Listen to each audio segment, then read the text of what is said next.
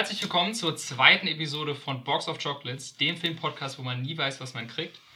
In der zweiten Episode wollen wir uns den beiden Filmen widmen, die wir letzte Folge gezogen haben, nämlich Die Truman Show und Whiplash. Und wenn ich wir sage, dann meine ich da zum einen meinen wundervollen Co-Host Philipp. Hallo. Und mich selbst. Ich bin Jonas. Hallo, hallo. Und wie gesagt, heute widmen wir uns den beiden Filmen. Und für die, die das Konzept noch nicht kennen, vielleicht die erste Folge noch nicht geschaut haben, nochmal als kleine Auffrischung. Am Ende jeder Folge haben wir vor uns eine kleine Box stehen mit zehn Filmen, jeweils jeder hat zehn. Da ziehen wir dann einen Film raus und daraus ergeben sich dann die zwei Filme, die wir nächste Folge besprechen. Und das haben wir halt letzte Folge am Ende gemacht und haben, da habe ich die Truman Show gezogen und Philipp hat Whiplash gezogen. Und am Ende dieser Folge werden wir dann die zwei Filme für die nächste Folge ziehen und zuvor auch noch einen neuen Film reinschmeißen. Denn jetzt sind sie aktuell nur neun Filme und es müssen immer zehn sein. Also am Ende der Folge wisst ihr dann, was als nächstes kommt. Äh, um erstmal ein bisschen reinzustarten, wollen wir vielleicht anfangen, einfach mal zu fragen. Philipp, was hast du denn so in der letzten Zeit gesehen, abgesehen natürlich von Truman Show und Whiplash? Ja, also ich habe tatsächlich relativ wenig Filme geguckt in letzter Zeit, bis auf die beiden angesprochenen natürlich. Ähm, ja, so ein bisschen die Stimmung ist auch nicht so da, ne? Es kommt ja nicht so viel Neues raus. Ähm, was aber ja brandneu ist, zumindest zum Zeitpunkt der Aufnahme, ähm, ist Falcon and the Winter Soldier ähm, auf Disney Plus. Das habe ich geguckt, also die ersten zwei Folgen sind jetzt durch. Bin bisher sehr positiv, ne, nicht überrascht. Also ich habe schon nach WandaVision ganz gute Erwartungen dran gesetzt, aber macht auf jeden Fall Spaß. Und für Marvel-Fans würde ich sagen, auf jeden Fall das Richtige. Ich weiß nicht, du hast weder WandaVision noch Falcon ja, und the Soldier geguckt. Ja, ist, also ich, ich bin da auch auf jeden Fall noch hinterher. Ich werde das jeden, auf jeden Fall nachholen. Ich werde wahrscheinlich auch Wonder Vision, habe ich jetzt schon meiner Freundin gepitcht, wahrscheinlich mit ihr schauen. Ich, ich, ich mache das immer so, weil wir aktuell Disney Plus immer nur übers Handy, über den, über, über den ähm, Laptop schauen können schieben wir das immer so auf, ja, wenn wir dann unsere PlayStation 5 haben, dann haben, können wir das über den Fernseher gucken und deswegen warten wir noch. Aber wenn das ja, also bei, ist, bei den bei den beiden ähm, Shows, bei einen Sen Sendungen würde ich schon sagen, lohnt sich auf jeden Fall, ähm, das auf der, naja, mittleren Leinwand, also zumindest den Fernseher zu gucken. Äh, wobei das auf jeden Fall auch welche wären, die im Kino gut zur Geltung kommen könnten. Weil also, die sind schon sehr, sehr hohen Niveau gedreht. Also würdest du sagen, man merkt nicht, dass es eine Serie ist vom Produktionsaufwand her, sondern könnte. Also, es ist so ein bisschen schwer, weil vom reinen Produktionsaufwand würde ich definitiv sagen, man merkt nicht, dass es eine Serie ist.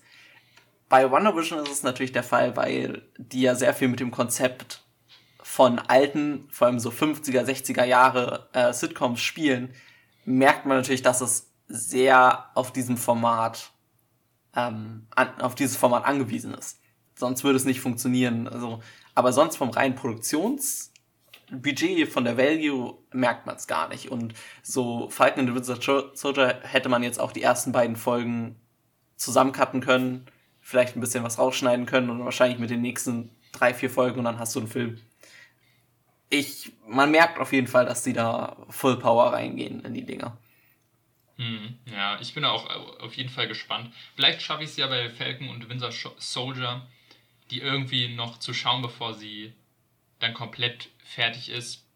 Dann können wir vielleicht sogar eine kleine Sonderfolge darüber machen, je nachdem, wie gut die Serie ist. Ja, also es ist natürlich so, also ich bin, das ist jetzt so meine erste Serie seit wirklich lang, wo ich wieder so bin, ey, jede Woche eine Folge gucken, immer freitags hinsetzen und so weiter.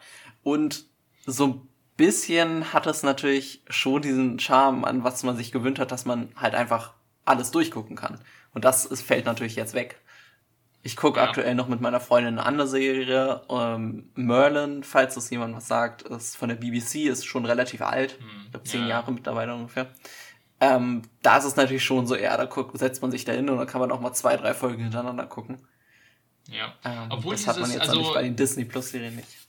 Ich muss aber auch sagen, dass dieses wöchentliche Ausstrahlen durchaus auch seinen Charme hat, den will ich gar nicht absprechen. Also ähm, allein dieses, wenn es dann wirklich große Serien sind und dann dieses wöchentliche, oh, die neue Folge ist raus, was sagt das Internet?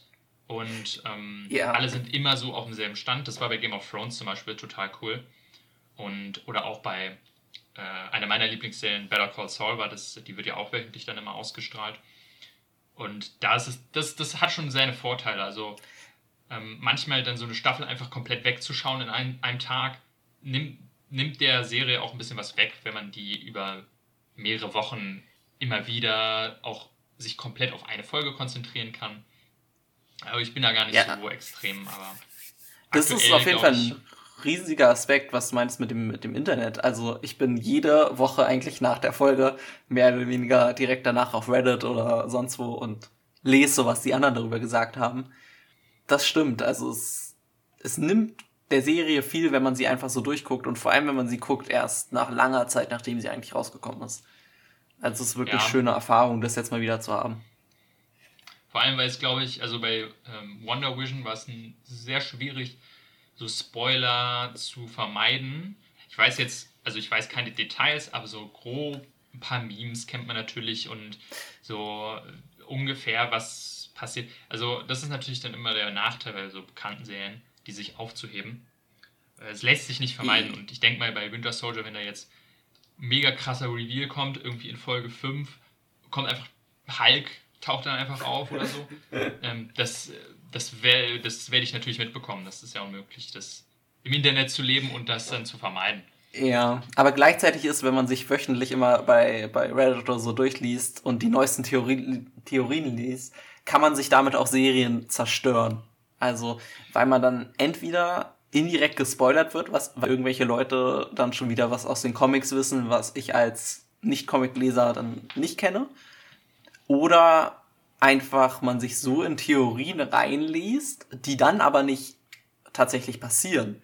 Und man dann quasi dadurch die Erwartungen zerstört bekommt. Also es ist so ein bisschen ein zweischneidiges Schwert, würde ich sagen, in, in der Richtung. Ja, das, das hatte ich auch bei Game of Thrones. Da war ich nämlich ganz krass hinterher. Immer jede Folge, direkt drei Podcasts gehört dazu. Und ähm, wusste dann wirklich extrem viel schon. Also ich hatte die Bücher nie gelesen, aber gut, bei den letzten Staffeln ist es ja egal gewesen. Aber dadurch, dass ich so viel darüber gehört habe, wie Leute darüber reden, auch mir meine eigenen Gedanken gemacht habe, die Folgen teilweise drei, viermal gesehen habe, weil einmal erstmal auf Englisch mit äh, alleine, dann mit meiner Freundin auf Deutsch, dann vielleicht noch ein drittes Mal, dann merkst du einfach diese kleinen Foreshadowings und weißt einfach, ah, okay, so auf das wird es hinauslaufen. Und das ist irgendwie cool, aber auf der anderen Seite ist es wäre es vielleicht ein coolerer Moment gewesen, wenn du einfach gar nicht so viele Gedanken dir gemacht hättest und gesagt hast, komm, einfach nächste Folge. Ja, also das, das glaube ich immer. Das äh, ohne jetzt WandaVision großartig zu spoilern für dich, ähm, das war bei WandaVision bei, bei wird halt ein Bösewicht sozusagen, ähm, ist es eigentlich ein Twist in der Serie, ähm, aber da der Name schon sehr Comic-related ist, war es halt den meisten Fans schon klar. Mir wäre es nicht klar gewesen, aber ich habe es halt dann vorher gelesen und der Reveal war trotzdem gut, aber nicht so, glaube ich, imposant, wie er gewesen wäre, hätte ich einfach eine Sache geguckt. Also deswegen bei, bei Serien finde ich schwer. Ähm, bei Filmen gehe ich wirklich mittlerweile, versuche ich keine Trailer mehr zu gucken, keine Sachen vorher zu lesen, weil man dann irgendwie nur dann den Film auch wirklich so sieht, wie er zu sehen ist, also wie hm. der, der, der, die Idee rüberkommen soll. Ja, auf jeden Fall. Ja, wenn wir eh schon bei Disney und Disney Plus sind, kam ja jetzt, ich weiß nicht, wann die Meldung kam, ich glaube gestern oder vorgestern, dass ähm, Black Widow, der ja schon Ewigkeiten verschoben wurde, ich glaube Mai letzten Jahres wäre der eigentlich angesetzt, ja. kommt jetzt, glaube ich, bei uns in Deutschland im Juni Mhm. Und jetzt wurde angekündigt, dass sowohl in Amerika als auch in Deutschland das parallel auch auf Disney Plus verfügbar ist. Eben wieder über den klassischen VIP-Zugang, den auch Mulan hatte und letztens oder aktuell der neue Disney Animated Film ähm, Raya. Ja, genau, Raya und der letzte Rache. Hm, also wieder 21 Dollar oder 21 Euro, ich weiß es gerade nicht genau. Ich glaube, bei Mulan waren es 30 Euro sogar, oder? Also ich bin mir jetzt auch nicht so also sicher. Also umgerechnet, glaube ich, ja, es ist also, da ist natürlich die Frage, ob wir überhaupt die Möglichkeit haben, den im Kino dann zu sehen. Ne? Hängt ja davon ab, ob dann im Juni die Kinos aufhaben. Äh, ja. Äh, ne? Und ähm, vielleicht ist nur die einzige Möglichkeit, diesen Film zu sehen. Und da ist natürlich die Frage, würdest du für den Film die 30 Euro vielleicht auf den Tisch legen? Oder sagst du, nee, da warte ich noch? Also, es wäre auf jeden Fall, glaube ich, der Film, wo ich am nächsten dran wäre, die 30 Euro hinzulegen. Erstmal, falls er gleichzeitig im Kino und Disney Plus rauskommt, werde ich definitiv ins Kino gehen. Aber ich bin, ich also allein schon aus der Sache gut, ich kann ja auch kostenlos ins Kino gehen, also für mich macht das dann auch finanziell Sinn. Aber weil ich finde, dass auch so ein, Verdien ein Film es wirklich verdient hat, auf der großen Leinwand zu sehen, aber ich glaube, auch wenn er nicht im Kino rauskommt, dann würde ich tatsächlich einfach warten. Da schlägt natürlich ein bisschen bei mir das Kinoherz mit, aber mir sind dann doch 30 Euro einfach, oder setzt, lass es 20 sein, einfach zu viel. Ja, es ist halt wirklich, also man muss ja bedenken, dass wir beide auch noch nicht so viel verdienen. Wir sind auch Zubis. Und so sehr wir Kino lieben und Filme, für einen Film 20 Euro zu blättern, mm, ich glaube auch nicht, also Black Widow wäre nicht der Film, wo ich sage, weil es auch nur ein Rückblickfilm ist, es ist nicht der neue Marvel-Film, also ist er theoretisch, aber es, es, es wäre jetzt auch eh nicht der Marvel-Film gewesen, auf den ich mich am meisten gefreut hätte. Und dadurch, dass es wahrscheinlich so ablaufen wird wie bei Mulan, dass drei Monate später der Film einfach dann umsonst auf Disney Plus ist, denke ich mir, ey, ich, ich habe ein Jahr jetzt auf den Film gewartet, da tun es die drei Monate auch nicht mehr. Und dann gucke ich mir den halt umsonst an. Ja. Also ich, ich bin echt mal gespannt, ob sich das irgendwie rentiert äh, für, für Disney. Ja, ähm, also ich habe so ein bisschen die Hoffnung, ja. dass im, im Sommer, ist ja Juni dann, ähm, auch wieder die Freiluftkinos, äh, falls halt die normalen Kinos noch zu sind, äh, wieder ein bisschen äh, mehr, ja, also mehr offen haben. War ja äh, im letzten Sommer auch so, dass wirklich Freiluftkinos so ein bisschen das Comeback gefeiert haben. Und das wäre natürlich dann auch eine Erfahrung. Also so einen Film könnte man dann bestimmt auch in sowas gucken. Ähm, und dann, dann auf jeden Fall Kino. Ähm, aber ja. Also, ja, da gehen wir dann, da gehen wir dann zusammen rein. Genau. Also, ja, also gerne gucken würde ich ihn auf jeden Fall, aber wie du schon so ein bisschen meintest, ist es jetzt nicht der nächste Endgame oder der nächste, also selbst, also ja, es ist halt nicht der nächste Schritt in der großen Story, höchstwahrscheinlich. Ähm, deswegen. Ja, also ich bin zum Beispiel, was mich freut, was ich hier gelesen habe, dass der, also jedenfalls ist geplant, dass der neue Pixar-Film, äh, Luca, der kommt dann auch auf Disney Plus dieses, dieses Jahr und der wird dann kostenlos sein. Ähnlich wie bei Soul auch. Ja, also, also ich, da kann man den von Anfang an sehen. Ich glaube auch, also ich habe keine Ahnung von, von Marketingstrategie jetzt bei Disney, also es ist so eine Riesenfirma. Aber so grundsätzlich, wenn ich überlege, wie du schon meintest bei Soul, der Film ist echt, also was ich so mitbekommen habe, gut gelaufen. Ich habe viel bei YouTube und so über den Film gesehen. Ähm, wenn ich das vergleiche mit was mit Mulan oder jetzt auch Raya passiert ist, also Mulan. Äh, ja, Raya interessiert niemanden. Ja, Mulan hat halt noch relativ viel Traction bekommen, weil alle meinten, er ist so schlecht. Aber mhm. gut, das ist jetzt auch nicht positiv dann. Und Raya habe ich so gut wie gar nichts gehört. Und wenn man das jetzt vergleicht, Raya und Soul, da ist natürlich also da waren Welten dazwischen von dem, was ich über die Filme gehört habe. Es ist natürlich die Frage, Disney ja. verliert gerade Geld ohne Ende. Nicht unbedingt nur durch ihre Filme, sondern vor allem, weil ihre Parks ja auch zu sind. Ähm, ob die einfach nicht so lange auf den Filmen hier sitzen bleiben können. Dass sie einfach jetzt auch ein bisschen mal wieder Geld drin brauchen. Ich weiß es nicht, aber persönlich bin ich auf jeden Fall nicht ein Fan davon, solche Filme, solche großen Filme zu Hause auf dem Fernseher zu gucken. Definitiv bin ich der Meinung, ja, derselben Meinung. Äh, und ich, ich bin auch, also logischerweise ist Disney da auch überhaupt nicht zufrieden mit.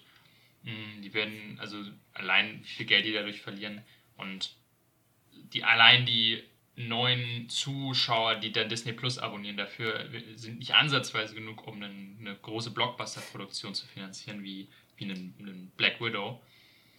Also ich bin da echt, echt gespannt, wie sich das also ich wäre sogar bereit zu sagen, einfach, okay, Disney Plus kostet generell mehr, einen Euro im Monat, als dass ich jetzt für einzelne Filme nochmal ja. extra was zahlen muss. Weil das ist halt auch das, was ich irgendwie da nicht so einsehe. Für einen Abo-Service Geld zu zahlen, damit ich die Möglichkeit habe, einen anderen Film nochmal extra zu. Also es ist. es ist so kompliziert, da, blicken ja auch viele einfach nicht durch und deswegen ist es für den Automatikzuschauer auch, glaube ich, einfach schwierig mit diesem Abo. Ja, also da, da bin ich auf jeden Fall bei dir. Ähm, weil es ist wirklich so, du gehst dann auf Disney Plus, einen, einen Service, für den du schon Geld pro Monat zahlst, und dann ist da Werbung für einen Film, für den du nochmal zahlen musst. Ähm, mhm. Wenn man das jetzt auch vergleicht vom Preis, gut, bei Amazon ist es ähnlich, ne? Die haben ja auch viele Filme, wofür man für zahlen muss und manche Serienfilme, die umsonst sind. Aber da kostet es halt für, also ich weiß jetzt nicht, ich als, hab's über, über jemanden, der Student ist und da zahlt das 35 Euro im Jahr. Disney Plus ist selbst mit dem, dem Jahresangebot zur Eröffnung beim doppelten Preis und sind, glaube ich, mittlerweile mit ihrem monatlichen Preis auch hochgegangen schon da ist man dann weniger bereit, nochmal 30 Euro hinzublättern, finde ich. Und ich weiß auch nicht, ob das so nachträglich den guten Eindruck hinterlässt. Mhm, auf jeden Fall. Ich, ich, man sieht es ja auch an Amazon Prime, was viele nicht mögen, weil sie immer das Gefühl haben, sie müssen ähm, in dem Streamingdienst nochmal extra zahlen. Ähm, was ja eigentlich gar nicht so ist. Eigentlich ist es ja ganz geil, dass du Sachen kriegst und die Möglichkeit hast du ja sowieso, die Sachen zu auszuleihen. Aber das mögen viele nicht in einem, zum Beispiel deswegen mögen Leute Netflix lieber, dass sie da reingehen und sehen, ah, okay, alles was hier ist, das kann ich sehen. Und nicht, ah, okay, ich, das interessiert mich, ach nee, oder dann muss ich nochmal 5 Euro zahlen. Und ähm, ja, ja, ich glaube, ich, ich bin echt mal gespannt, wie sich das weiterentwickelt. Ja, also ich finde, beide Sachen haben ihre Vorteile. Das Konzept, wie Netflix macht und wie Amazon es macht. Bei Amazon ist das Schöne, eigentlich jeden Film, den der einfällt, den kannst du suchen und entweder ist er inklusive oder du kannst ihn wenigstens irgendwie leihen oder kaufen. Bei Netflix ist natürlich das Schöne, egal welchen Film du suchst, wenn du ihn findest, kannst du ihn direkt umsonst gucken. Ich habe nur das Gefühl, dass Disney Plus irgendwie das Schlechteste aus beiden Welten mitnimmt aktuell.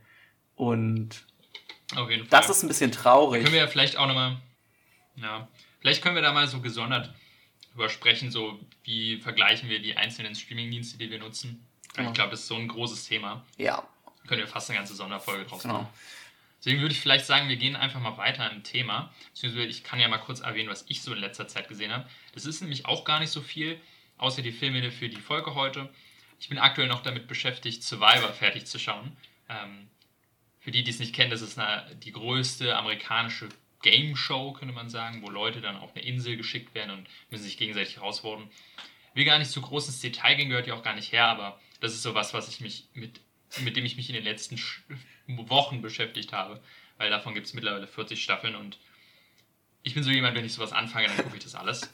Und ich habe jetzt nur noch drei Staffeln übrig. Also 37 habe ich jetzt geschaut. Und ich bin auch froh, wenn ich damit durch bin, weil dann kann ich mich wieder filmen. Genau, dann, dann, dann, kann ich dann haben wir mehr erzählen. zum drüber reden. Aber ja, ja. genau.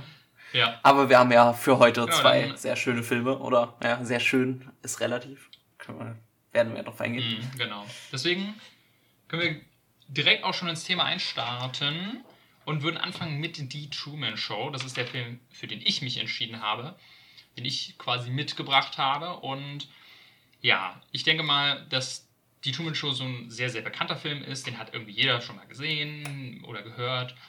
Und äh, vielleicht mal direkt eine Frage an dich.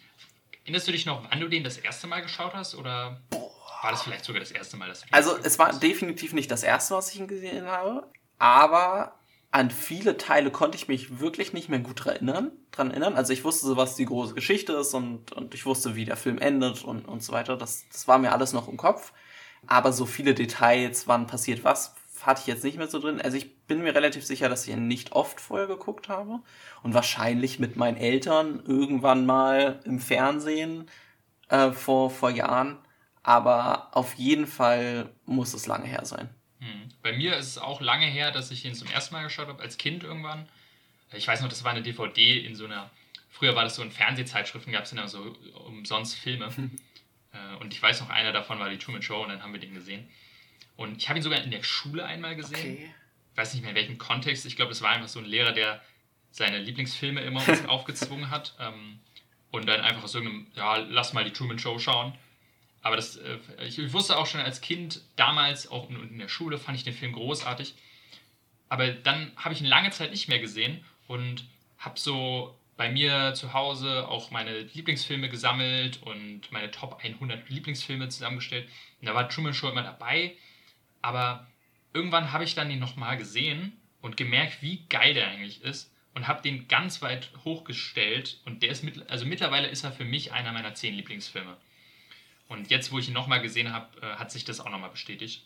Ganz kurz nochmal vielleicht als äh, Erklärung, äh, Truman Show, wie gesagt, kennt wahrscheinlich jeder. Es geht um äh, Truman Burbank, einen, eine Figur, die von Geburt an bis ja, zum aktuellen Zeitpunkt, wo er, ich glaube, so 29 sein soll oder 30, ähm, von einem Kamerateam begleitet wurde und der Star einer Reality-Show ist.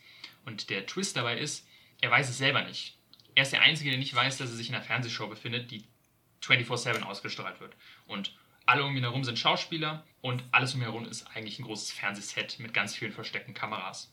Und in dem Film geht es darum, dass er langsam rausfindet, äh, was das eigentlich ist, diese Realität, und versucht daraus auszubrechen. Und ich fand es ganz lustig, als ich damals mir den Film gekauft habe, auf Blu-ray. Ich, ich sammle selber die Filme auch sehr viel. Und als ich geguckt habe, okay, wo sortiere ich ihn bei mir ein in meinem Regal? Weil ich sortiere die nicht alphabetisch wie viele andere, sondern so nach Kategorien. So, das sind die Zombie-Filme, das sind die Sci-Fi-Filme, das sind die Western. Und dann war ich so, hm, okay, wo kommt Truman Show jetzt rein? Und ich habe lustigerweise an zwei Stellen ursprünglich gehabt. Und zwar erst hatte ich ihn neben Matrix bei den Sci-Fi-Filmen. Und mittlerweile steht er bei mir neben solchen Filmen wie Die Verurteilten oder die, The Green Mile bei den, ich sag mal, Gefängnisfilmen. Okay. Weil man, wenn man sich wirklich so überlegt, worum, was ist das eigentlich für ein Film, ist es ja im Grunde wie ein Gefängnis, in dem er sich befindet, aus dem er ausbricht. Also es ist quasi ein Ausbruchsfilm. Und das finde ich schon ganz lustig, aus dem Film zu schauen in, mit diesem Aspekt. Ja, also das, also beides verstehe ich. Also Matrix, weil er so ein bisschen schon so ähnliche Fragen stellt, ne? So ein bisschen in die Richtung. Mhm. Und auch dieses. Genau, im Grunde ist es Matrix für, für eine Person. Ja. Also Matrix ist die Truman Show nur für alle gleichzeitig. ja, sagen. und halt ein bisschen und, geerdeter quasi, also auf einem auf einem anderen Level auf jeden Fall. Nicht ganz so Sci-Fi-mäßig. Aber ja, also dieses Richtung Gefängnisausbruch, das macht auf jeden Fall Sinn. Das, das stimmt. Ja, also auf jeden Fall ein sehr ja, spezielles ähm, Konzept, ne? So für einen Film. Also sich sowas zu überlegen, ähm, ja, schon eine sehr dunkle ja, also, und irgendwie angsteinflößende Vorstellung. Äh, interessant, dass du das sagst, weil ähm, der Film ursprünglich, ich habe mir auch ein bisschen so Behind the Scenes reingezogen und da äh, habe ich festgestellt, das ursprüngliche Skript von dem Film war um einiges düsterer. Weil der Film, der soll irgendwie eigentlich in New York spielen und einen deutlich düsteren Ton haben. Und der, äh, der Regisseur Peter Weir hat dann gesagt, hm, okay, cooles Konzept, aber das, ich will das irgendwie anders, ein bisschen, ähm, ein bisschen auffrischen. Und hat auch aus dem Grund sich für äh, Jim Carrey entschieden für die Hauptrolle, der zu dem Zeitpunkt, also er ist ja generell eigentlich bekannt als Comedy-Schauspieler in erster Linie. Aber gerade zu dem damaligen Zeitpunkt, der Film kam, glaube ich, in 98 und ähm, zu dem Zeitpunkt hatte halt Jim Carrey nur sowas gemacht wie Die Maske, Ace Ventura, Der Riddler mhm. bei Batman, Dumm und Dümmer, also kein Schauspieler, den man als erstes denken würde, ach okay, der ist perfekt für so eine, eine wirklich ja. ernste Drama-Rolle. Äh, und das ist halt ganz spannend, wie sich der Film dadurch auch. Ja, also Jim, Jim Carrey war es, ist glaube ich auch so ein Grund, warum ich den Film mm, nie so aktiv oder so ein bisschen gemieden habe, warum ich den nicht so oft gesehen habe, weil ich ihn jetzt nicht irgendwo in meine Top-Schauspieler einordnen würde. Also ich bin nicht der größte Comedy-Fan, eher oder nicht so der große amerikanische Comedy-Fan, würde ich vielleicht dazu sagen, so eher die ja, also so ein bisschen die, die britische Comedy gefällt mir da meistens eher. Und deswegen war Jim Carrey also immer so ein bisschen klischeehaft für das, was ich an Comedy nicht so mag, diesen so ein bisschen Slapstick-Humor. Und dann spielt er natürlich hier jetzt aber auf einmal eine Rolle, die ja eigentlich, also er tut schon auf witzig mit seinem einer Catchphrase und so ein bisschen, aber witzig ist eigentlich nichts an dem Film. Ja, es ist eigentlich ein wie du schon meinst, ein wahnsinnig verstörendes Konzept. Und das fällt einem durch, ähm, durch Jim Carreys Performance auch auf den ersten Blick gar nicht so richtig auf, weil es halt dadurch sehr etwas leichtfüßiger, ein bisschen ko komödiantischer wird. Aber ich finde dadurch auch, ich finde, das tut dem Film auch ein bisschen gut, weil es dadurch dann nicht so eine depressive Tragik ist, sondern die Tragik auch so ein bisschen in dem Humor weitergetragen wird. Ähm, also ich, ich bin ganz froh, dass dieser Film nicht keine Ahnung, ein 1984-Film Ja. ist. So Ich- mega dunkel und oder so, auch wie Matrix. Matrix ist ja auch ein sehr, sehr düsterer Ja, ich glaube, sonst würde man Also das, das Konzept auch, auch, nicht so einfach abnehmen. Also wenn er sich jetzt, wenn der Film sich dann Genau. ab einem gewissen Teil zu ernst nehmen würde, dann hätte man das Problem, dass wirklich, ich meine, dies, dieses Konzept, als ob jemand wirklich 30 Jahre nicht merkt, dass irgendwie alle um ihn spielen, so ungefähr. Und dann aber innerhalb von einer Woche auf Also einmal ist merkt, oh, irgendwas geht hier. Aber dadurch, dass das halt von Jim Carrey so ein bisschen getragen wird, erdet es und macht, macht das alles irgendwie realistischer für mich zumindest. Mhm, auf jeden Fall. Auch weil man ja, es, es soll ja eigentlich auch so eine over-the-top, perfekte, idyllisches äh, Leben darstellen. Das ist ja eine Reality-Show und es wird ja immer gesagt, ähm, das ist ja auch da, um Leute zu unterhalten, wenn das jetzt ein dystop dy- dystopische Fantasie, also ein völlig dystopischer Film wäre, dann würde man auch nicht abnehmen, okay, wer würde sich das auch auf dem Ja, vor allem für 30 Jahre. und ähm, ich finde, 30 Jahre, also generell macht die, also die Logik dahinter natürlich ab einem gewissen Punkt nicht mehr Sinn, dass das wirklich sich finanziell überhaupt laufen würde. Aber lustigerweise hat in den Behind-the-Scenes-Materialien der ähm, Regisseur auch gemeint, dass er, dass sich jetzt extrem viele Gedanken gemacht haben, dass das innerhalb der Welt logisch ist, auch wenn sie es nicht immer alles erklären. Zum Beispiel, dass sie halt sagen, okay, ursprünglich war die Show so, dass es nur um ein Baby gehen sollte, es sollte nur ein Jahr sein. Und es war auch nur eine Kamera, die im Kinderzimmer war. Und sie haben eine Mutter als Schauspielerin engagiert. Und dann lief das ganz gut und dann haben sie gesagt, ah, okay, hm, vielleicht hängen wir noch ein Jahr dran, casten noch einen Vater dazu und ja, und machen noch ein zweites Zimmer ans, ans Set dran. Und so ist es dann immer weiter gewachsen und so ist es immer größer geworden, bis sie dann irgendwann gesagt hat, okay, na, bis es so nach sechs Jahren, okay, das können wir weiter durchziehen. Und lustigerweise ist auch in manchen Ver- Behind-the-Scenes oder äh, ähm, Szenen, die herausgeschnitten wurden, sieht man, dass auch geplant wurde, dass äh, Truman ein Kind kriegt und das Kind sollte dann seine Spin-off-Serie kriegen. Das dann hatte ich mir tatsächlich, also ohne das jetzt ge vorher gewusst zu haben, das habe ich mir tatsächlich fast gedacht. Also, weil sie ja in, also die, die Schauspielerin, die, also die Schauspielerin, die auch eine Schauspielerin in dem Film ist, die, die seine Frau spielt, ähm, Meryl, glaube ich, ähm, teasert ja auch immer Mhm. wieder an, dass sie einen Kinderwunsch hat und so weiter. Und das ist ja dann auch wieder ein Mittel, um ihn halt auf dieser Insel quasi zu halten. Also sie versuchen ja schon in die Richtung. Und Ja. ich finde, es, das hat man, ohne das jetzt großartig direkt zu sagen, hat man schon so ein bisschen gemerkt, dass halt quasi die das mit einem Kind weitermachen wollten. Mhm.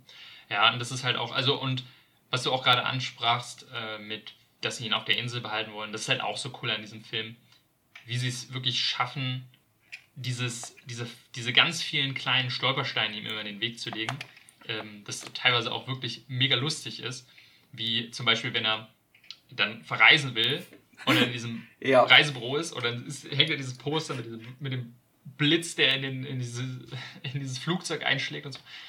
Oder einfach eine der lustigsten Szenen, wie er dann irgendwie versucht auszubrechen und wegzufahren und dann am Ende wird dann quasi so ein komplettes ähm, äh, Atomkraftwerk irgendwie evakuiert, nur um ihn aufzuhalten.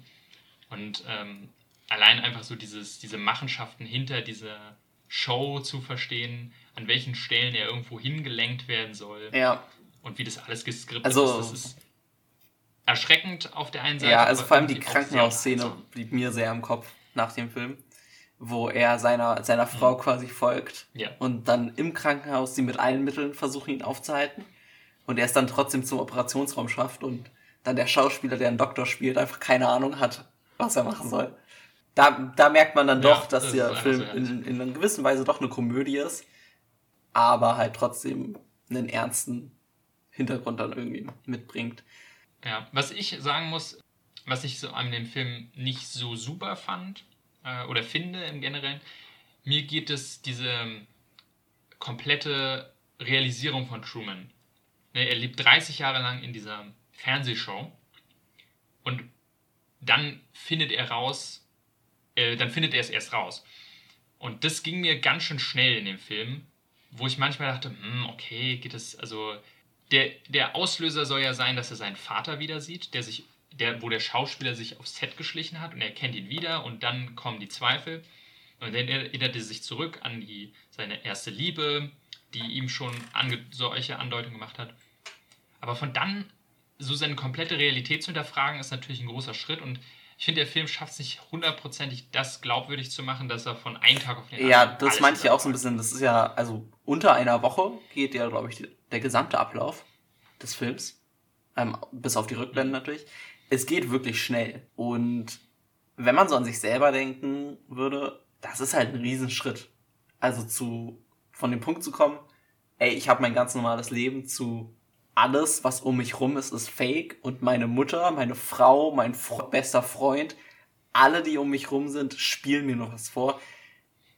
Das ist halt schon krass. Also, ja, da, da gebe ich dir recht. Das ist nicht, ich weiß nicht, realistisch ist, ist glaube ich, in diesem Film ein, ein, komisches Wort. Weil natürlich dieses ganze komplett, äh, komplett Konzept unrealistisch ist. Aber das, da muss man ja. so ein bisschen über diesen Punkt muss man rüberkommen, sonst, sonst kann man den Film, glaube ich, nicht für das sehen, was er eigentlich ist. Genau, auf jeden Fall. Und es ist ja auch einfach faszinierend, wenn man sich bedenkt, der Film kam 98 mhm. raus und spricht eigentlich Themen an, die auch wieder heute total relevant sind. Also ursprünglich natürlich liegt der Vergleich nah mit sowas wie Reality TV, was dadurch erstmal entstanden ist. Äh, nicht dadurch, aber vielleicht davon ein bisschen inspiriert wurde, weil ein Jahr später kam die erste Staffel Big Brother raus in Niederlande. Und ähm, was auch genau darauf abzielt, hey, wir wollen einfach authentisches Leben filmen, ohne gescriptet, einfach. Und das interessiert tatsächlich Leute, dieses voyeuristische. Ähm, und mittlerweile sind wir an einem Punkt angekommen mit Social Media, wo Leute das quasi ja auch willentlich machen, ihr komplettes Leben ins Internet stellen. Natürlich nicht immer komplett echt, aber mit einer gewissen Fassade der Authentizität äh, irgendwie dann schon. Und meine Freundin hatte das dann auch zu mir gesagt, äh, was sie ganz spannend fand, ist zum Beispiel, es gibt halt auch so Leute mit, ähm, äh, die zum Beispiel ihre Kinder oder ihre Babys auf Social Media sehr stark instrumentalisieren. Und das ist im Grunde genau das, was die Truman Show ist, nämlich man nimmt einen Menschen, der es nicht besser weiß, ja. und macht ihn zu einem Star und filmt sein Leben. Und auch, also ich glaube, für ein Kind dauert es eine ganze, ganze Weile, bis das Kind auch versteht, hey, wenn jetzt meine Mutter mich mit dem Handy filmt, dann sieht das die ja, ganze Welt. Einerseits das und andererseits ist natürlich, wenn deine Eltern, deine größten Bezugspersonen, dir die ganze Zeit erzählen, das ist okay und das ist normal, dass man sowas macht. Wie soll das Kind das denn besser wissen? Ne? Also, ähm, ja. Genau, also es ist, es ist schon wahnsinnig erschreckend, wie sich ähm, nach diesem Film also die Welt weiterentwickelt hat. Und ähm, ja, ab, auch so ein bisschen, also sorry, ein bisschen aufbauen darauf ist so mein größter Kritikpunkt an dem Film. Und zwar, dass so ein bisschen, es werden immer wieder, wird so zu Zuschauern der, der fiktionalen Serie quasi äh, geschaltet.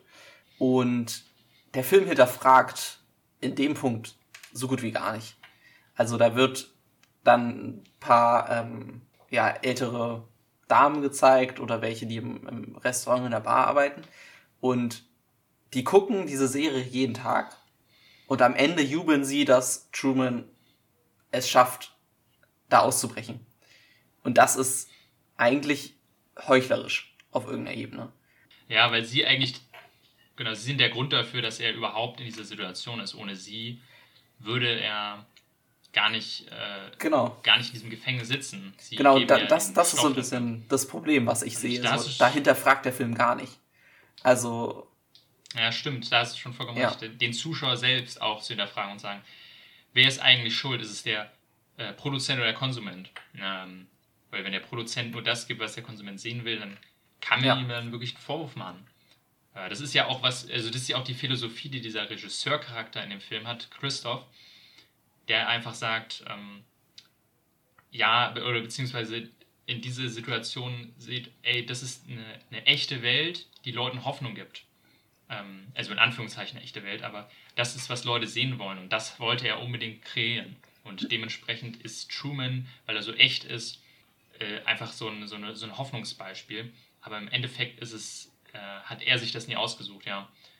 Und da hast du schon recht, dass das nie hinterfragt wird. Also das Einzige, was ich da sehe, ist, ähm, was ich sehr cool an dem Film finde, ist das Ende. Und zwar nicht das Ende, was man kennt, das ist ja sehr ikonisch, sondern wirklich das, die letzte Szene in dem Film ist, wie ich glaube, Truman geht dann da aus, dem, aus, dem, aus der Tür raus und dann gibt es das Störbild und dann schaltet man zu, ich glaube, diesen zwei Typen in, den, in dem Parkhaus, die dann sitzen und dann sagen, ah ja, gut, was kommt denn jetzt? Äh, ja, schau mal, was noch läuft. Und dann schalten ja. sie quasi um. Was einfach zeigt, ähm, sie haben quasi sich das Leben, also sie haben mit einem anderen Menschen zusammen sein Leben erlebt, aber sobald dem, ab dem Moment, wo es vorbei ist, ist es denen schon wieder egal. Und sie schalten ab und gehen zur nächsten Unterhaltungs... Äh, also äh, das ist eine gewisse Form so ein bisschen Entlarven vom Zuschauer, finde ich schon. Und also finde ich. Ja, ich auf sehr, jeden Fall. Nur mir persönlich war es halt trotzdem ein bisschen zu wenig Kritik am, am Zuschauer in dem Fall, weil die Kritik am Produzenten war ja schon sehr präsent. Ne? Also der, der Produzent wird schon eindeutig als der Böse dargestellt.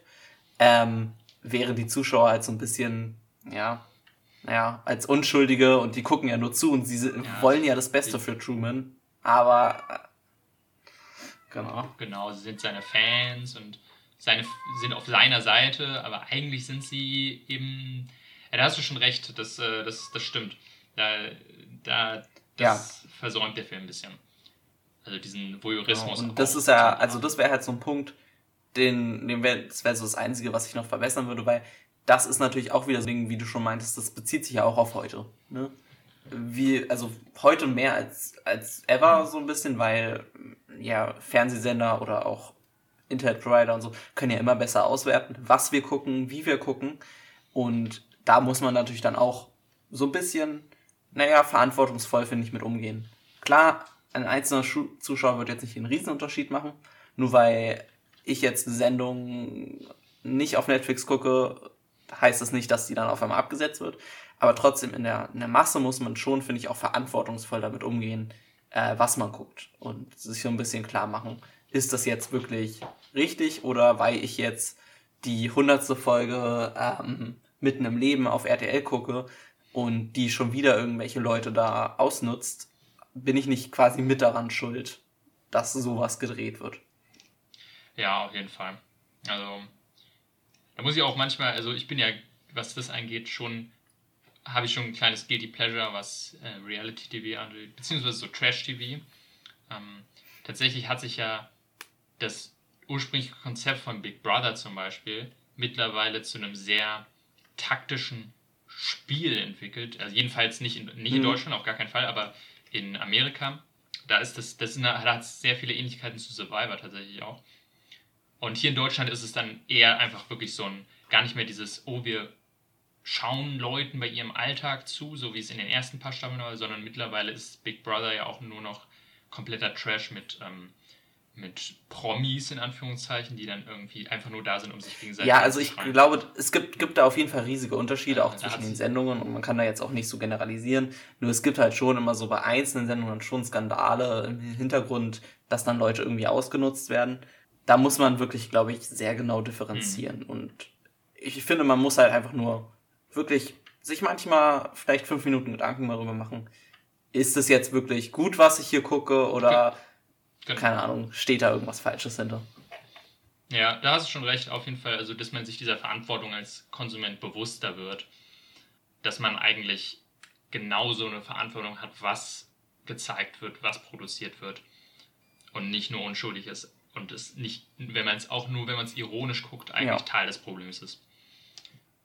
Ich bin mir echt gespannt, ob so ein Film wie Truman Show, wie der heutzutage aussehen würde. Also ich wünsche mir kein Remake, aber vielleicht einen spirituellen Nachfolger, so nicht eine Fernsehshow, aber irgendwie sowas, ähm, was vielleicht auch ja. mehr mit Social Media arbeitet in der heutigen Zeit. Ich, ich glaube, da wäre Also ich glaube, Social Media wäre wirklich der größere Aspekt dann auf einmal in dem Fall.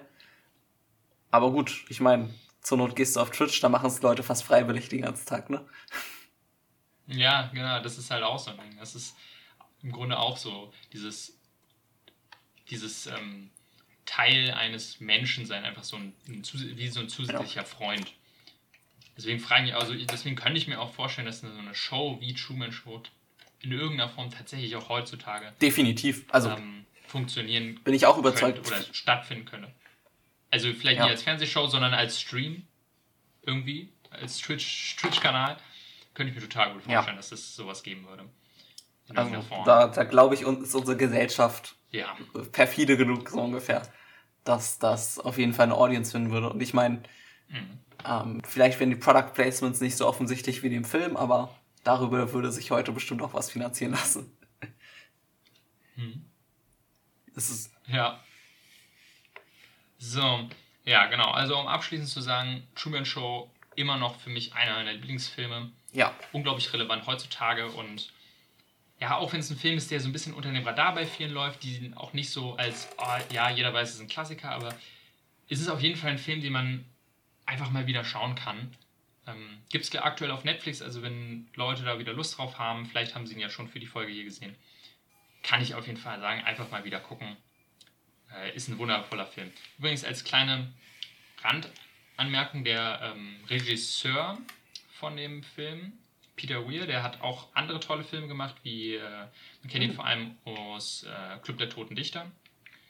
Und der, vor allem der Drehbuchautor ist mir bei diesem Film immer im Gedächtnis geblieben, Andrew Nicole.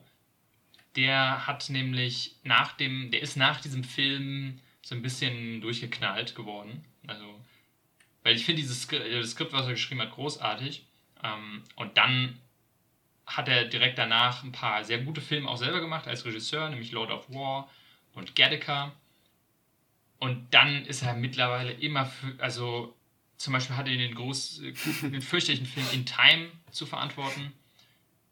Er ist, also, und auch ähm, die Verfilmung okay. von The Host.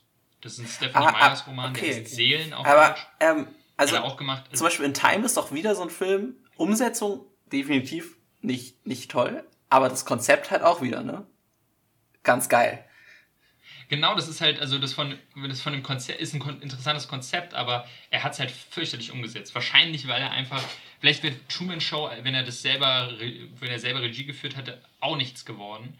Aber das es ist irgendwie schon so ein bisschen traurig, so ein, so ein, Schau, so ein Drehbuchautor zu sehen, der einen meiner absoluten Lieblingsfilme zu verantworten hat und mittlerweile nur noch. Ja, gut. Manche, manche Leute haben halt in gewissen hat, Aspekten ihre Talente und in manchen nicht, ne? Also. Ja, ja. ja das ist, ist wirklich schade. Aber soll, das soll es gewesen sein zu The Truman Show.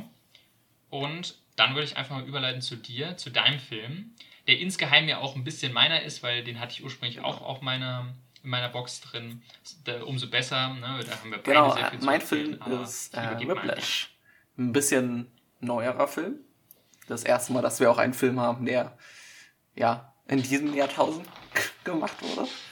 Ähm, der kam nämlich 2015 in Deutschland raus, äh, ursprünglich seit 2014 ähm, hatte er seine Premiere und beruht tatsächlich auf einem gleichnamigen Kurzfilm. Also es war ursprünglich ein Kurzfilm, und dann hat, weil der äh, Regisseur erst nicht genug Geld hatte, den Film umzusetzen.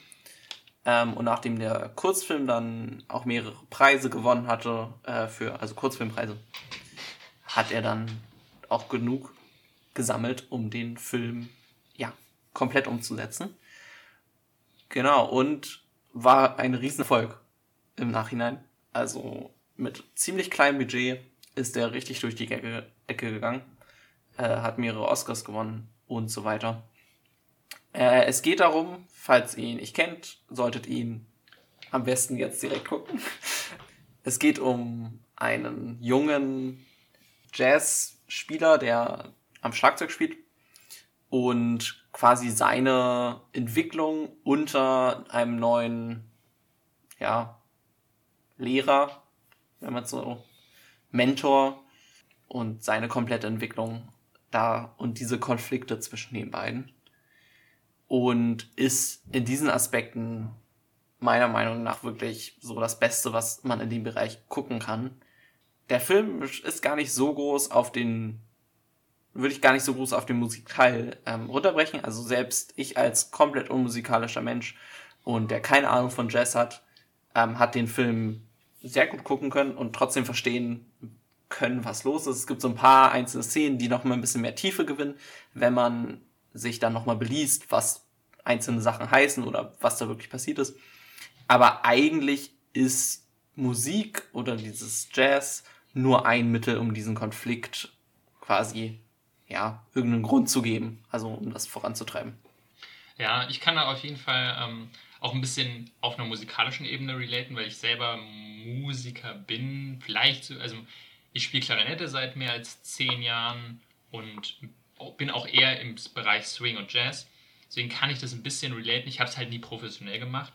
Aber gerade dieser Druck, was Musikspielen eigentlich bedeutet, gerade wenn man auf ein Vorspiel ähm, hinarbeitet und äh, nicht auf einfach nur so spielen, das ist wirklich extrem hart und deswegen kann ich auch, also es ist nicht Ansatz, wahrscheinlich nicht ansatzweise so hart wie in diesem Film, also es ist natürlich sehr extrem, aber äh, generell kann man auch Musik machen, sehr viel mit Sport vergleichen. Ähm, was der Film selber tatsächlich auch an einer Szene macht, das finde ich ganz lustig. Aber auf jeden Fall dieses Trainieren, Trainieren, Trainieren oder Proben, um auf einen spezifischen. Moment hinzuarbeiten, der dann eben klappt oder nicht. Und das ist so ein Druck, der auf einem herrscht, äh, herrscht äh, und das ist selbst bei mir der Fall gewesen, der teilweise nur vor Familie und Eltern gespielt hat bei so einem kleinen Mini-Vorspiel, habe ich schon diesen Druck, Performance-Druck gemerkt. Und das ist mal ganz interessant, weil das selten in Musikfilmen gezeigt wird, finde ich. Dieser Aspekt von Performen und Abliefern als Leistung, nicht, weil gerade Jazz häufig benutzt oder mhm. verbunden wird mit oh, freie Kunst, einfach drauf losspielen und gar nicht so sehr kompetitiv.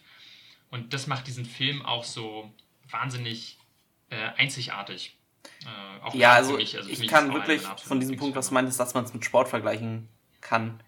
Ähm, das ist, glaube ich, wirklich ein super Fakt. Das habe ich tatsächlich auch in manchen Kritiken ge gelesen, dass die finden, dass das zu sehr quasi als Sport genutzt wird in dem Film, die Musik. Also, dass es eher als Sport dargestellt wird und weniger als dieses, ja, so ein bisschen, dass dieses Freie, genau dieses Freie, was du meinst, bei Jazz halt so fehlt, dass halt trotzdem da auch eine Liebe zur Musik ist, weil halt eigentlich, also alle Charaktere, die wichtig sind, also ähm, der, der Schlagzeuger Andrew Newman und ähm, Terence Fletcher, sein, sein Mentor, sein äh, Lehrer, sind halt dermaßen besessen von der Musik, dass für die halt wenig oder nur in ganz wenigen Momenten wirklich eine Liebe zu dieser Musik durchkommt, sondern dass einfach eine reine Besessenheit ist.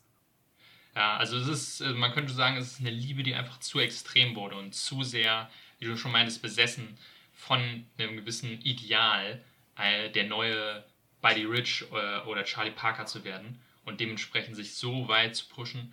Ähm, und ja, ich kann vielleicht die Kritik verstehen bei manchen, dass da das verloren geht, was Musik eigentlich sein soll. Aber auf der anderen Seite ist ja das eigentlich auch was, was der Film stark kritisiert. Und ich kenne, ich weiß es nicht genau, ich glaube schon, dass es bei sehr vielen Unis ähnlich abläuft. Natürlich nicht in solchem Extrem, aber halt dieses Musik als, ja, als, als Leistung zu sehen. Und ähm, das, äh, das, das war auch einer der Gründe, warum ich mich immer dagegen entschieden habe, mein, mein, mein, mein Musikinstrument irgendwie zu meinem Beruf zu machen, das zu studieren oder so. Da wusste ich von Anfang an, nee, auf gar keinen Fall möchte ich das, weil ich weiß, das ist mit so viel Druck verbunden, mit so viel Üben. Mhm. Ähm, und das nimmt mir so viel weg davon. Und äh, deswegen ist der ja. Film auch definitiv, also sehr, sehr. Ich bin aus dem Film für, quasi rausgegangen, als er vorbei war. Ich hatte ihn jetzt relativ lange nicht mehr gesehen auch. Also ich habe ihn, glaube ich, gesehen, als er rauskam und, und jetzt halt zum, zum zweiten Mal. Zum dritten Mal, vielleicht dazwischen nochmal. Mhm. Man bleibt auf jeden Fall nicht mit einem rein positiven Gefühl über, obwohl der Film relativ triumphial endet. Aber auch da so ein bisschen, du meintest ja gerade, ne, er übt Kritik an dieser Methode, an dieser Besessenheit aus. Und da ist halt wirklich die Frage so ein bisschen bei dem Ende, wirft er das nicht auf einmal alles über den Haufen?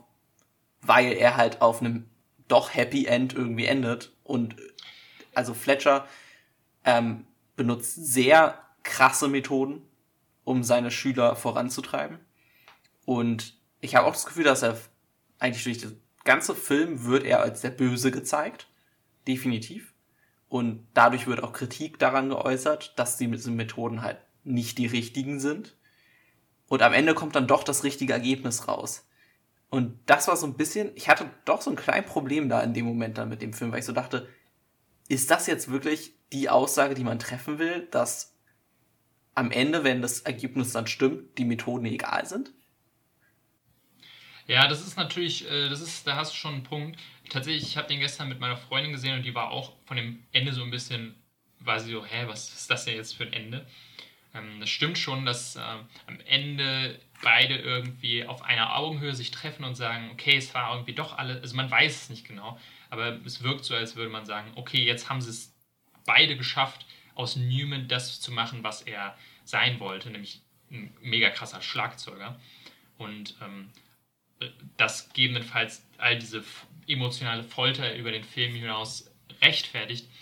Aber irgendwie sieht man ja auch an Newman, was für eine komplett zerstörte Persönlichkeit er am Ende des Films ist. Ja. Oder den Film generell gegenüber. Also ich finde auch, dass ne, Terence Fletcher ist ganz klar der Bösewicht, aber Newman ist auch kein klassischer Held, für den man wirklich Sympathie Nein. hat. Am Anfang vielleicht, wo er so ein bisschen ne, schüchtern, unselbstbewusst ist, aber ab einem bestimmten Punkt wird er so arrogant, so so gemein, auch zum Beispiel zu seiner Freundin, von der man ja kaum was sieht und die er dann richtig hart abserviert. Ja. Ähm, und auch wie er dann sich mega krass was einbildet darauf, dass er jetzt der Schlagzeuger ist. Auch an dem Tisch, äh, an, dem, an der Szene mit seiner Familie, dass er sich von seiner Familie mehr distanziert, weil auf, auf der einen Seite verständlich, ja. weil sie ihn nicht akzeptieren und oh, der eine Sohn, ne, der spielt Football, das ist der, der Erfolgreiche und er macht ja nur sein Schlagzeuggedöns. Aber er sich man da merkt, er bildet sich sehr viel darauf ein, hält sich für was Besseres und das hat quasi alles zu verantworten. Diese ganze ähm, Methode von Fletcher hat das alles hervorgebracht. Am Anfang war er vielleicht nicht so drauf. Und auf der einen Seite kann man sagen, ja, am Ende ist er ein toller Schlagzeuger, aber er ist auch ein riesen Arschloch geworden. Und ich weiß nicht, ob. Also ja, das, das, also definitiv. Das ist ganz krass. Also die einzige wirklich sympathische Figur ist seine Freundin und die hat irgendwie maximal 10 Minuten Screentime. Ja, genau. Man, man, das ist halt auch ganz, diese Beziehung, die sie haben, kriegt man gar nicht mit. Man sieht, wie sie sich kennenlernen. Und dann, ja. Das nächste Mal, wo man sie sieht, ist, wie er sie abserviert. Und man gar nicht wusste, ach, die ja. sind in einer Beziehung. Wusste ich gar nicht. Äh, was natürlich auch dann dafür spricht, dass er in seinem Leben nur an Schlagzeug gedacht hat, nur an Jazz und nicht an sie. Äh, fand ich ganz, ja. ganz spannend. Äh, ich würde vielleicht nochmal auch zurückkommen auf diesen Kurzfilm. Ich wollte nämlich mal fragen, hast du den zufällig mal gesehen? Nein, ich habe nur Ausschnitte gesehen. Ja, ich habe ihn mir gestern angesehen. Ah, okay. Also ich habe so ein bisschen gesehen, es sind viele Shots wirklich exakt kopiert worden. Nur so ein bisschen das Color Grading äh, wurde verändert in vielen Sachen. Und natürlich ein paar Schauspieler ausgetauscht, logischerweise. Also es hat jetzt, ich glaube, ähm, Miles Teller hat da nicht die Rolle schon gespielt gehabt. Hm, genau. Aber sonst ist, glaube ich, sehr, sehr viel übernommen worden, ne? Genau, ich war auch überrascht. Ich wusste nicht genau, ich wusste nämlich gar nicht, was der Kurzfilm beinhaltet. Und ich habe ihn gestern dann auf meiner Blu-ray gefunden und dachte mir, ach cool, dann gucke ich mir den an. Der geht 20 Minuten und das ist im Grunde sind das zwei Szenen aus dem Ursprungsfilm, nämlich äh, der erste Probentag von Newman in der Band von Fletcher. Einmal die Szene, wo dann der eine Posaunspieler da rausgeschmissen wird. Mhm. Äh, auch eine mega krasse Szene. Und dann die zweite Szene, wahrscheinlich die beste Szene im Film, mit dem Stuhl, der nach Neiman geschmissen wird und wie er dann bei seinem ersten Spielen komplett fertig gemacht wird. Und das ist im Grunde der Kurzfilm. Und wie du schon meintest, er ist eigentlich eins zu eins von ganz vielen Shots, ähm, Komposition vom Editing, äh, teilweise auch, also ähm, hier J.K. Simmons spielt auch wieder mit und seine Performance ist wirklich überraschend identisch zu der im Endfilm. Also es war wahnsinnig, wie er das einfach komplett kopiert hat nochmal. Und das Einzige, was einem wirklich auffällt, ähm, außer dass der Hauptdarsteller ein anderes ist, und das fand ich ganz spannend, ist, dass es sich in einem, es spielt in einem anderen Raum, denn im Film ist es ja so ein, so ein ganz dunkler Probenraum ohne Fenster, äh, etwas dunkler, ne, äh, Holzwände. Und im Kurzfilm ist es ein ganz heller, weiß gestrichener Klassenraum mit zwei großen Fenstern im Hintergrund. Okay. Und es trägt wahnsinnig zu dem Gefühl dieser Szene bei, weil die im Film um einiges stärker ist, weil es einfach so dunkel ist und so einengt, als mhm. in dem hellen Raum äh, im, im Kurzfilm. Also es macht einen, durchaus einen großen Unterschied, wenn du diese Szene siehst, wie Terence Fletcher ihn komplett fertig macht, aber dabei alles hell ist. Also da, da sieht man mal, wie unterbewusst solch, so, so eine Entscheidung ja. von Farbe und, und Licht, Beleuchtung äh, eine Szene deutlich beeinflussen kann. Und ich finde es halt auch ganz cool mit diesem Kurzfilm, dass man, das fühlt sich an wie so, eine, so ein Paralleluniversum.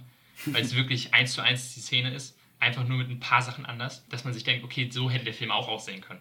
Und dann wäre es, ich glaube, da wäre es wirklich ein ganz anderer Film geworden. Äh, allein nur Krass, durch solche ja. Sachen. Ja, also was du schon mal, also Farbe und, und Color Grading und der gesamte, gesamte Schnitt ist ja auch sehr speziell in dem Film. Also er ist sehr Arthouse, wenn man das so sagen kann. Ne? Hm. Wir sind mal sehr nah an den Charakteren dran. Eigentlich von der ersten Szene fährt sie ja direkt auf, auf, auf, auf, ähm, auf Andrew ein. Aber das hat mir echt gefallen. Also er ist dunkel, der Film. Finde ich an manchen Szenen fast ein bisschen zu dunkel, aber vielleicht lag es auch an meinem Fernseher. Aber im Großen und Ganzen ist dieses gesamte, ja, diese Stadt ist eigentlich nur Hintergrund.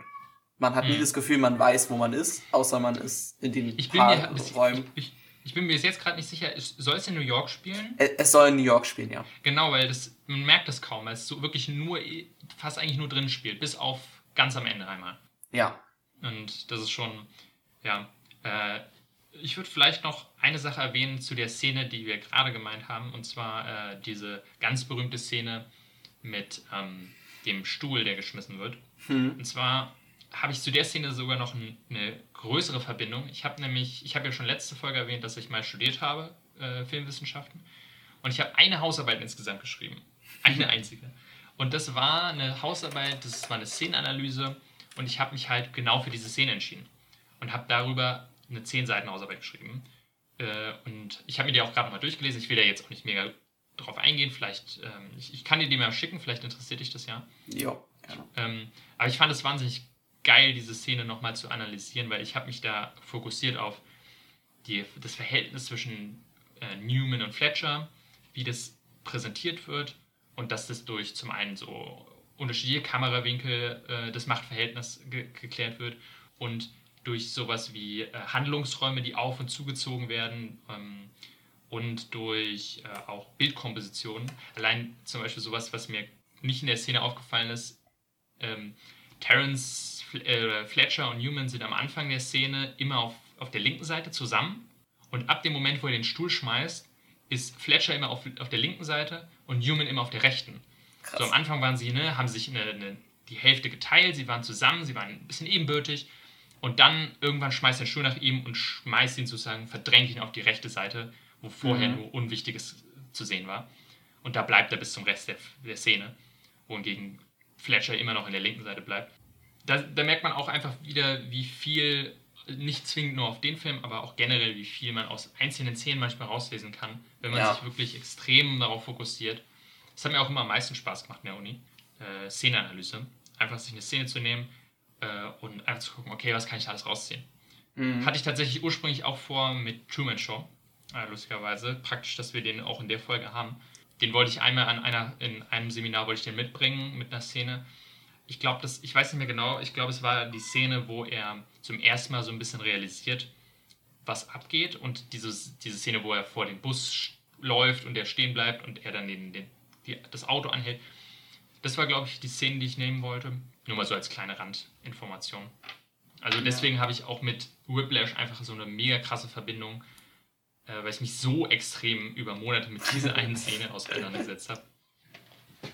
Krass, ja. Also so tief finde ich immer schwer, in eine Szene reinzugehen, aber es sind natürlich schon mal so äh, einzelne Sachen, die einem dann echt ähm, in Erinnerung bleiben.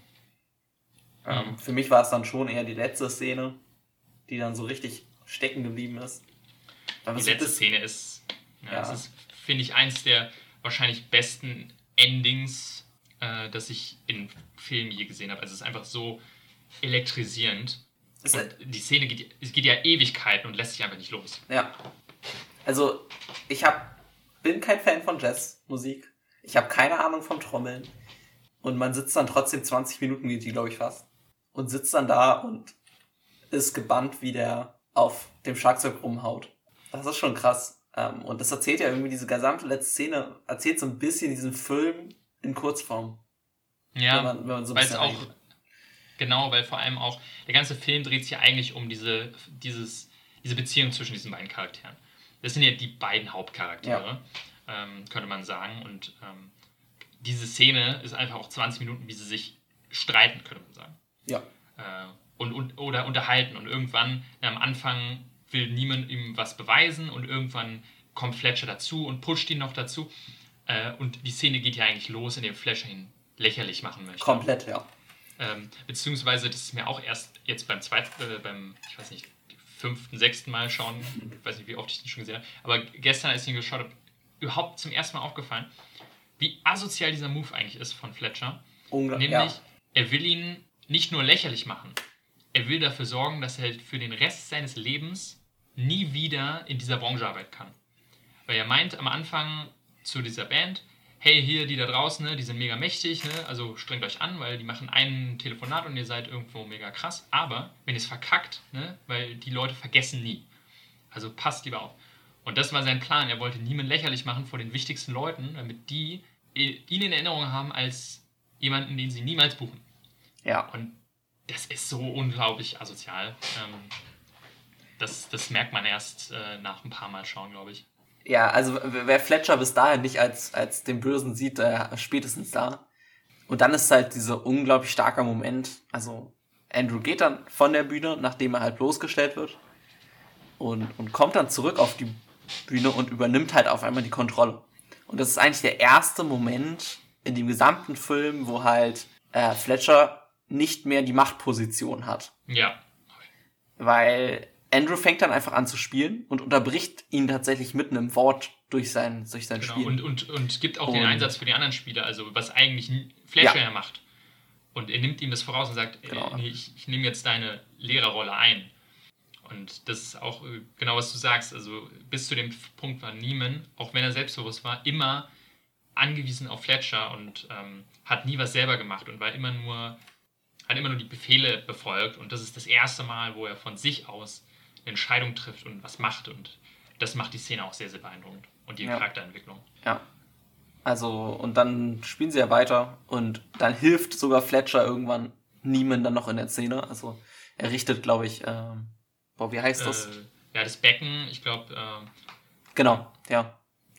Das ist das eine Becken am, am Schlagzeug. sein. Richtet er dann. Man merkt äh, unser Musikwissen Ja, in dem Bereich jetzt nicht ganz so da. Aber, aber wie gesagt, das ist für den Film meiner Meinung nach auch nicht, nicht notwendig. Ähm, auf jeden Fall hilft er ihnen dann halt in dem Moment und dann kommt es quasi zur Harmonie. Und dann ist halt nur die Frage, ist man jetzt okay mit der Aussage des Films? Oder, also man freut sich natürlich für Neiman, weil man schon Sympathie auf jeden Fall mit ihm entwickelt hat. Auch wenn er negative Charakterzüge auch definitiv präsentiert, aber gut, nur weil ein, ein ähm, Hauptcharakter äh, flawed ist, also nicht perfekt ist, heißt ja nicht, dass man äh, nicht trotzdem für, also dass man nicht mit dem äh, Sympathie hat und für den ist. Und man, im ersten Moment war es bei mir so erstmal positive Emotionen. Ey, geil, er hat's geschafft, so ungefähr. Und man so ein bisschen erwartet man das ja auch bei den Fil meisten Filmen, die meisten haben ja ein Happy Ending. Und dann direkt danach denkt man so, jetzt hat dieser Typ, also Fletcher, der seine Schüler nachweislich, und also wir haben es im Film gesehen, und es hat sich sogar ein ehemaliger Schüler von ihm umgebracht, also er hat seine Schüler nachweislich misshandelt, sowohl psychisch als auch körperlich. Und der hat trotzdem sein Ziel erreicht. Er hat seinen, seinen Superstar kreiert. ja, Und genau. da finde ich, der, ma- da macht der Film auch keine, nimmt der Film keine Stellung zu. Also so- ich habe so ein paar Kritiken gelesen, dass die meinen, ähm, die, die präsentieren es als gut, dass er sein Ziel erreicht hat. Ein paar sagen, dass es halt problematisch ist. Aber ich finde, der, also für mich hat der Film da jetzt keine klare Stellung zu bezogen. Genau gesagt, ist das jetzt, ist das jetzt gut oder ist es schlecht? Genau, man, sondern er lässt es halt offen. Also jeder muss das für sich selber interpretieren, was, was man damit rausnimmt. ja, ich glaube, der, das, das ist auch so, dass der Film vielleicht oder der Regisseur Damien Chazelle gar nicht diese Frage beantworten wollte, sondern Ja. vielleicht sollte das wirklich einfach der Abschluss sein für diese sehr, sehr toxische, Beziehung zwischen den beiden, die beide irgendwie voneinander profitieren, aber sich auch dabei zerstören. Und deswegen hat dieses Ende auch so eine gewisse Tragik, könnte man sagen, weil es gibt dieses, diesen tollen Moment, die letzte Szene oder eine der letzten Szenen, wo man die Augen von den beiden sieht und man sieht, dass Fletcher anfängt zu lächeln. Was wahrscheinlich, glaube ich, vielleicht sogar das Mhm. erste Mal ist, dass er wirklich lächelt. So nach dem Motto, er gibt Newman das, was er eigentlich nie geben wollte, nämlich dieses gut gemacht. Der sagt ja selber seine Philosophie, Ja. das, sind, das sagt er nie, das möchte er nie sagen. Und da ist es der Moment, dass er sagt, mit diesem Lächeln sagt er es ihm eigentlich.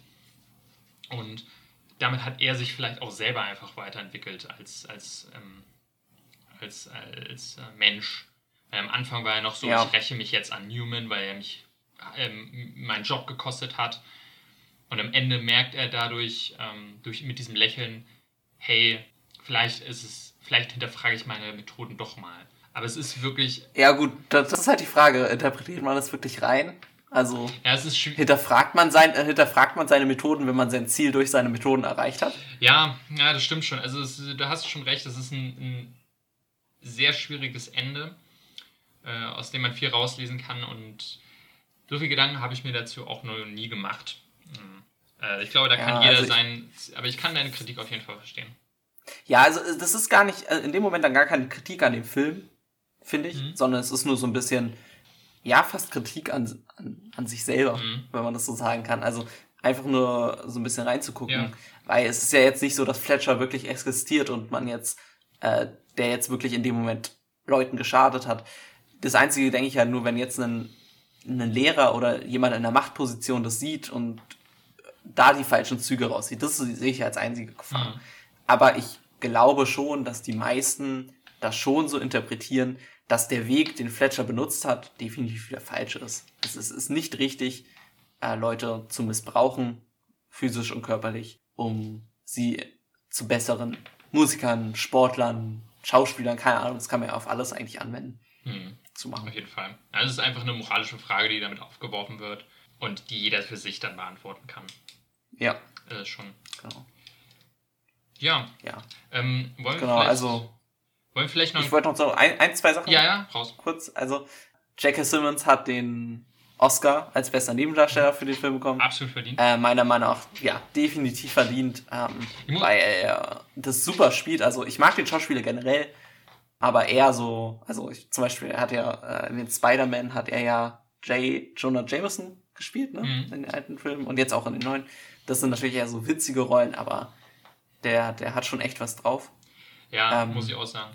Ähm, da vielleicht kurz erwähnt, was ich aber auch sagen muss, dass Miles Teller da richtig gut gespielt hat in dem Film. Ja. Wird häufig immer vergessen, weil J.K. Simmons einfach so großartig war. Aber Ja. Miles Tellers Performance war auch fantastisch.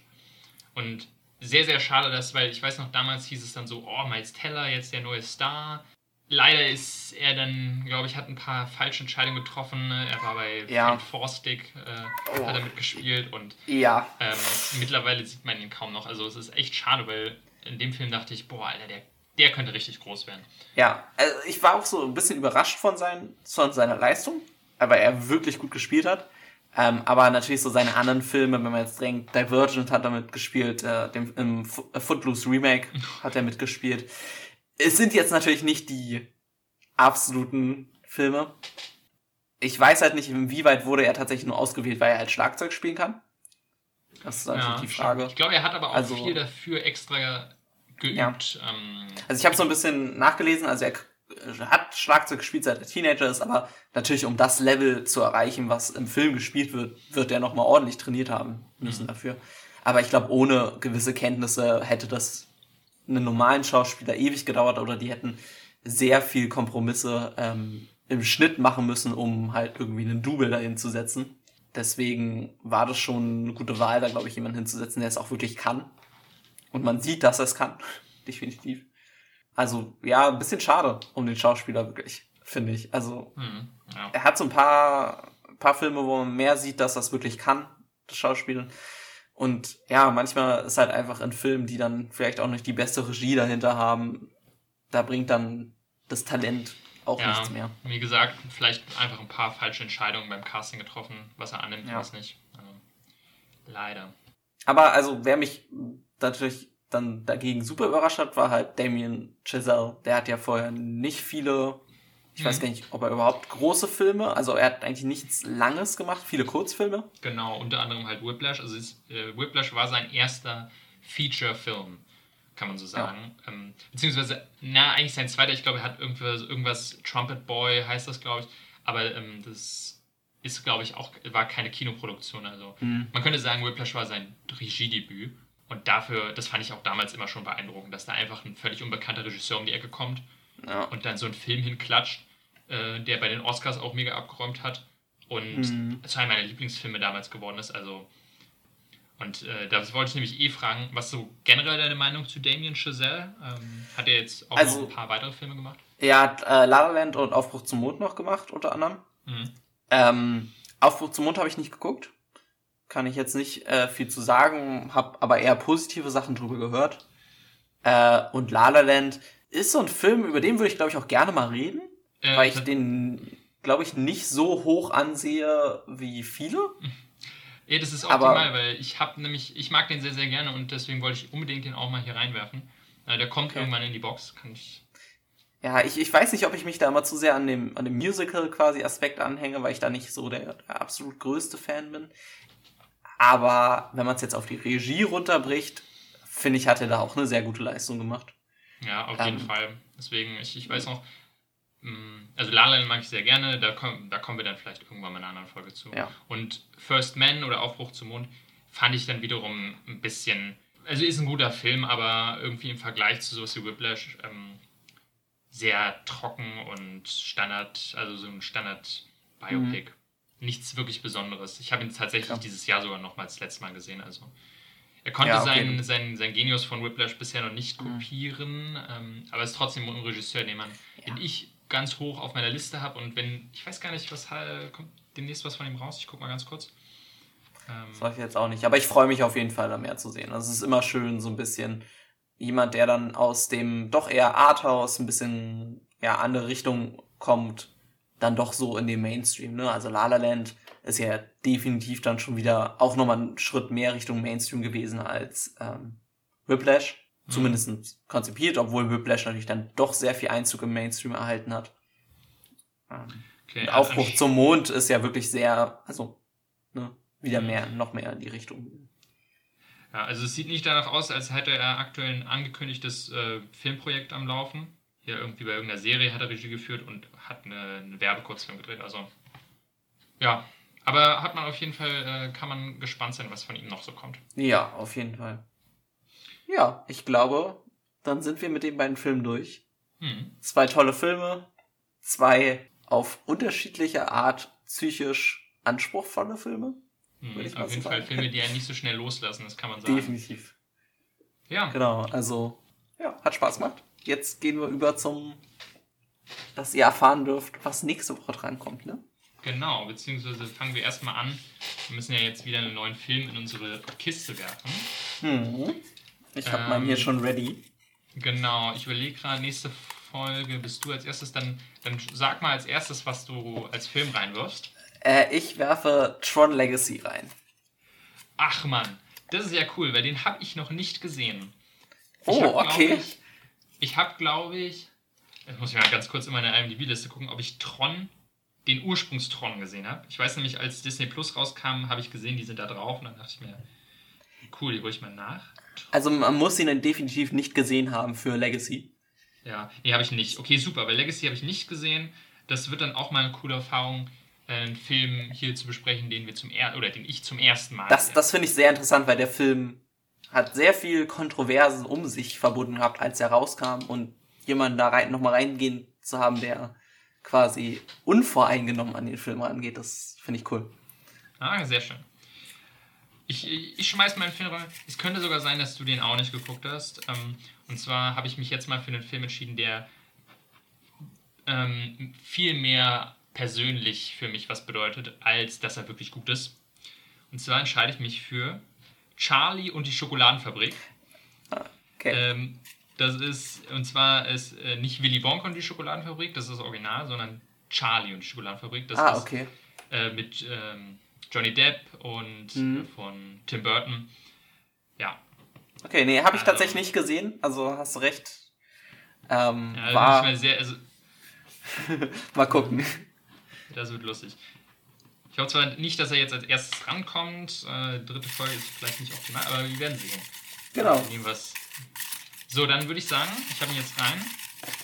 Dann fangen wir an Ich, ich, Und durch. durch für die nächste Folge. Ich würde. Was haben wir denn hier Schönes? Äh, mein Film ist Baby Driver. Okay, sehr gut. Baby Driver, da freue ich mich auch schon drauf. Ähm, nächste Folge geht es also los mit Baby Driver und den zweiten Film, den wir schauen werden.